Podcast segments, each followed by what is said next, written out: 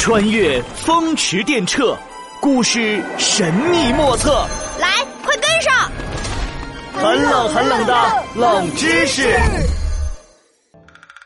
古人最怕天上的哪颗星星？我在小小的船里坐，只看见闪闪的星星，蓝蓝的天。哈哈，这首诗可真好玩一闪一闪亮晶晶，满天都是小星星。哦，对了，诸葛老师，你喜不喜欢看星星啊？喜欢呀。说到看星星，嚯，那我可有的讲了，这可是一门大学问。哦，诸葛老师。这看星星还有什么学问呢？难道星星可以告诉我明天的考试题目吗？嗯嗯，嗨，这星星又不是出题老师，哪会知道这个呀？不过古时候的人会以星星的位置来决定自己该干嘛，不该干嘛。哦，这个有意思。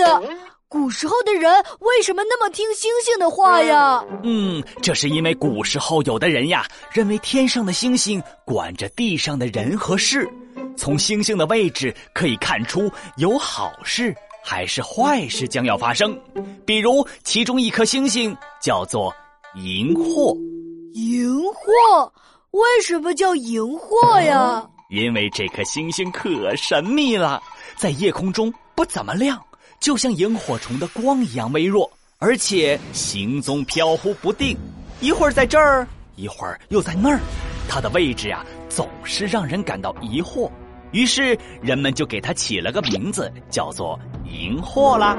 哦，感觉好酷嘞！嗨，别酷了，这荧惑以前可是象征灾难的星星啊，它不出现就算了，一出现，嚯，好家伙！地球的人都会被他吓得抖三抖，这这也太夸张了吧？不就是一颗星星吗？哎，这你就不懂了。让我来给你讲讲关于荧惑的故事吧。假设现在是春秋时期，子豪，你就是那宋国的大王宋景公。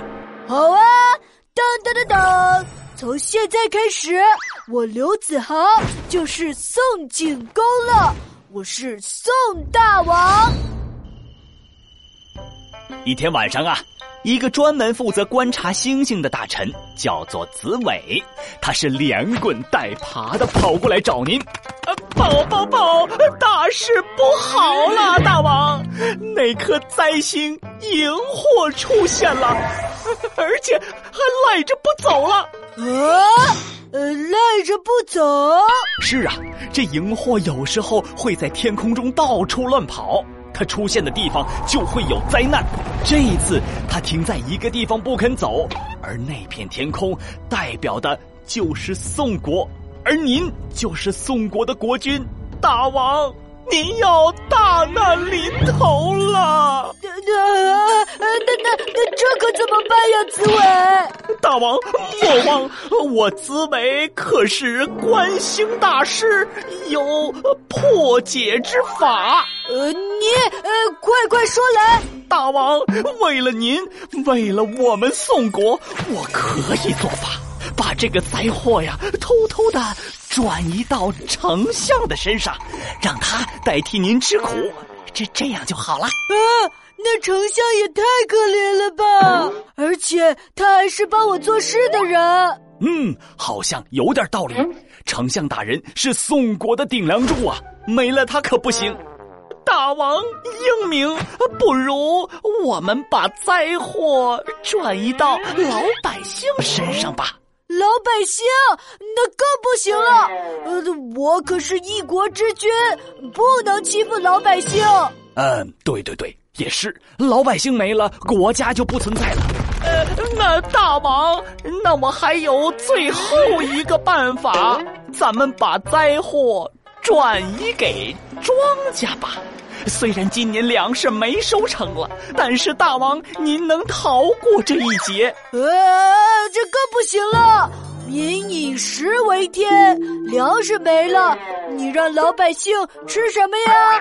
如果大家都饿肚子，那不就全都完蛋了？哎呦，您这番话说的真好。那紫伟听了，喜滋滋的说：“大王，您可真是明君呐！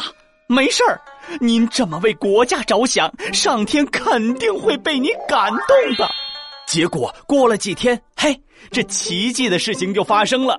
那荧惑好像真的被您感动了，自己溜走了。呃，哈哈，荧惑也没什么好怕的嘛，看我轻轻松松搞定他。哈哈哈哈